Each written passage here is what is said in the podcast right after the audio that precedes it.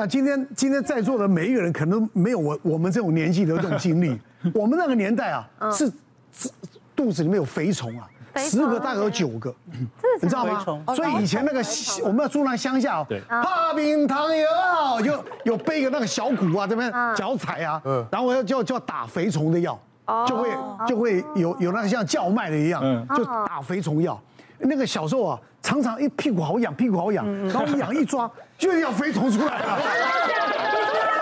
真的真的真的，我讲这不不好。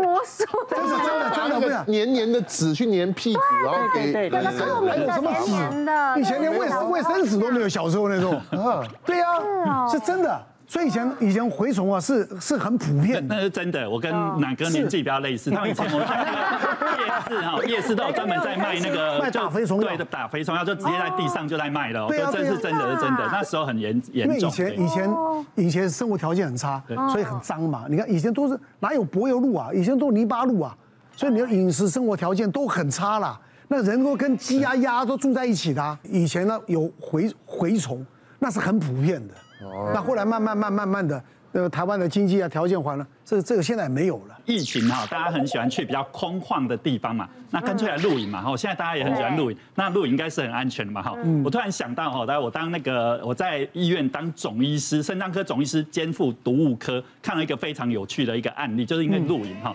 那那一天大概是晚上大概九点十点多的时候，那急诊室就急急 call 我，那说要回去 call 有一个很奇特的案例哈。有一群人哈，他们去那个乌来的西边那边露营哈。那露营呢，它里面其实有几个是原住民。那呃晚餐过后之后，他们就喝酒嘛哈。那喝酒就要一些配酒菜。那配酒菜，你知道他们怎么？他们去西边抓那个田鸡，做做做成一锅汤。那其中。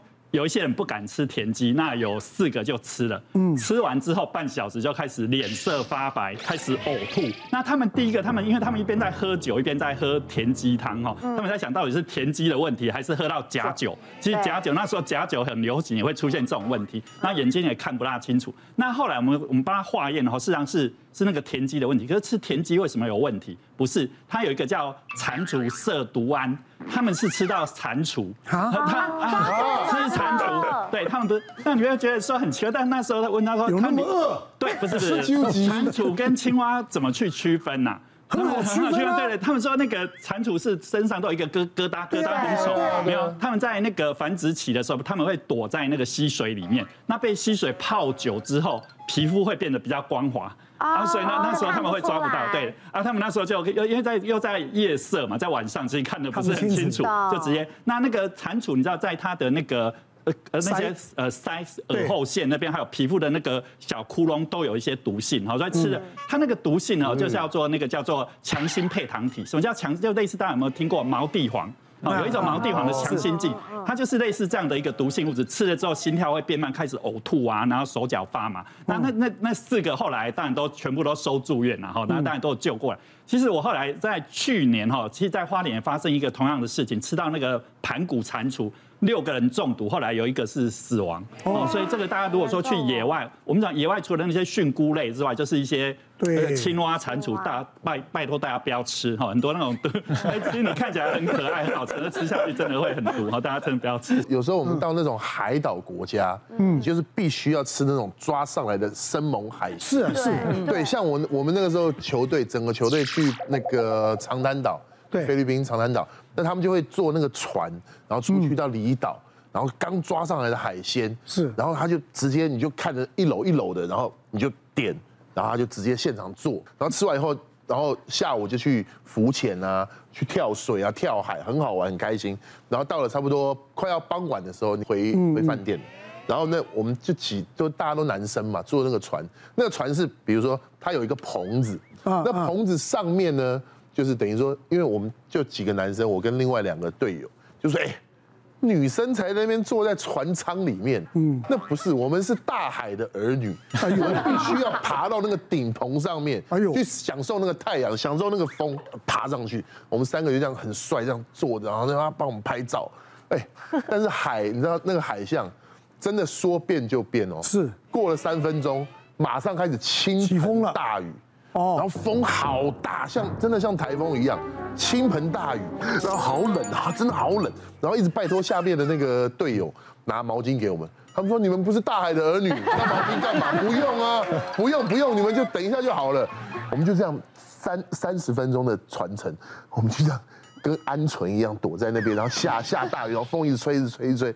果然到了晚上，就直接发烧。我们三个发烧，然后就躺在在一直在床上。那不是海鲜的问题，是是。后来发现也是也是，因为除了发烧之外。也有上吐下泻，哦，这样子啊？对，后来是发，后来是讲说，后来就有人讲说，哦，其实我们吃的那个那个那个螃蟹，有的其实它也没有那么腥。你说蓝螃蟹也是，有的一打开那个壳，我就记得那壳打开有绿绿的，但那个时候太饿了，我还是把它吃掉了。真的，我们那个时候年轻嘛，其实一两天就好了。要正要继续玩的时候。痛风又发作了，哇塞，那个真的生不如死。你那时候还吃那么多海鲜，就忍不住找的嘛，忍不住，那真的不行，真的。大海，我们大海的儿女。大海儿女。哎，听小哈这样讲，我想到我们之前也是去越南，然后呢去越南那那时候有个那种龙虾酒，龙虾血，然后去弄成的酒，去到那里当然就是一定要喝嘛，大家都起哄说哦，那大家来喝来干杯，就是小下杯。然后那个龙虾血干下去喝下去是温的。你当时想说哇，完了，死定了。嗯，大概真的也到晚餐时间，不得了，全身开始每个人哦身上，像我是一块一块起红疹。嗯，然后呢，在越南因为没办法治，因为那边的医疗一定没有比台湾发达。然后我们就赶快想说，那我是先拉肚子，然后起红疹，我赶快先吞一颗过敏药，再吞一颗止泻药。吞完呢想说啊，应该没事了，就是稍微有一点状态好一点。大家在过了到半夜开始拉，开始呕吐。开始狂吐，就感觉我好像把身体所有的一整天吃的东西，三天之后全部吐出来。吐完之后，当天早上开始发烧，然后我也因为在越南嘛，然后隔两天就要回去再盯一下，就是就把又吃了退烧药，又吃了止吐药，嗯，然后把所有身上该有的什么感冒药、退烧药全部都吃一轮。好好险，在上飞机那一刻我降温了，嗯，自己回台，但是回台湾还是赶快去看医生。你怎么会去敢尝试这些都？奇奇怪怪的东西，我之前在越南，我之前在越南旅游，瘦了七公斤，比在台湾瘦四公斤还多。七公斤很容易瘦哎。对对，因为真的就是上吐下泻到一个不行。嗯。那我跟你分享一个，就我前一段时间遇到一个急诊的病患，一个二十几岁年轻人，女年轻女生，然后在半夜她一两点的时候，有朋友搀扶的冲来急诊，然后后来她发现她脸色不太对啊。他脸整个脸还有身体全部都涨红，然后来呼吸很喘，心跳很快，血压量起来只有八十几。然后我们赶快一看起来这个应该就是过敏性休克的状况，赶快帮他打上点滴，给他打那个抗过敏的药物，给他吸气管扩张剂，然后给他打强心针。打一打之后，哎，隔一段时间他才慢慢改善。后就问说，哎，他刚刚到底发生什么事情？怎么会过敏这么厉害？后来他就说啊，他啊可能是刚刚吃了虾子，那本来其实就会对虾子有过敏。可是他偶尔会发生，偶尔不会这样子。那他那一天就是刚好来北部玩，那他朋友就招待他说：“哎，这一家虾子特别好吃，一定要吃这样子，不用担心，就吃就对了。”嗯，对他吃了，果然晚上就要跑急诊了。那疫情期间其实偶偶尔会再遇到那种病毒感染的状况，那你又遇到病毒感，万一你的身体状况又需要紧急就医的话，那会相对比较棘手一点点。会尽量建议大家，如果说你自己已经知道对某些食物。或者是东西，呃，接触某些化学物质有可能会过敏的话，尽量少接触这些食物会比较好。尤其是在出出出门旅游的时候。新冠病毒本身，因为大家都知道它是呼吸道吸进来的嘛，那即使厨师，我们其实也有发现过一些类似案例嘛，厨师自己染疫了，嗯，那他有没有可能透过这个料理的食物，对，哎，然后结果给顾客吃下去被传染？应该不太会，因为这个病毒即使吃下去，它也会被胃酸破坏掉。是，所以这个倒不用太担心。只是你当然去摸那个刀叉，然后也许食物上面是有病毒留存，然后你再乱摸自己，那当然可以。那反正就是吃饭前后都要注意酒精干洗手。刚刚叶医师有提到一个大肠杆菌，那大肠杆菌可以造成各式各样的，有些只是水泻，有些可以拉出到血一样，那有些很多种。那每一个地方其实也有流行自己的大肠杆菌，所以到每个地方其实都要小心水或食物。那他当地人喝可能没有事，他们已经习惯这这一些细菌了。因为其实我们身体里也很多大肠杆菌，可是很多都是良性的，我们跟它相安无事哈。去国外那是我们不熟悉的大肠杆菌，那你一喝，哎，你就会拉肚子。这个一有一个很有名的病叫旅人的腹泻哈，Travelers diarrhea。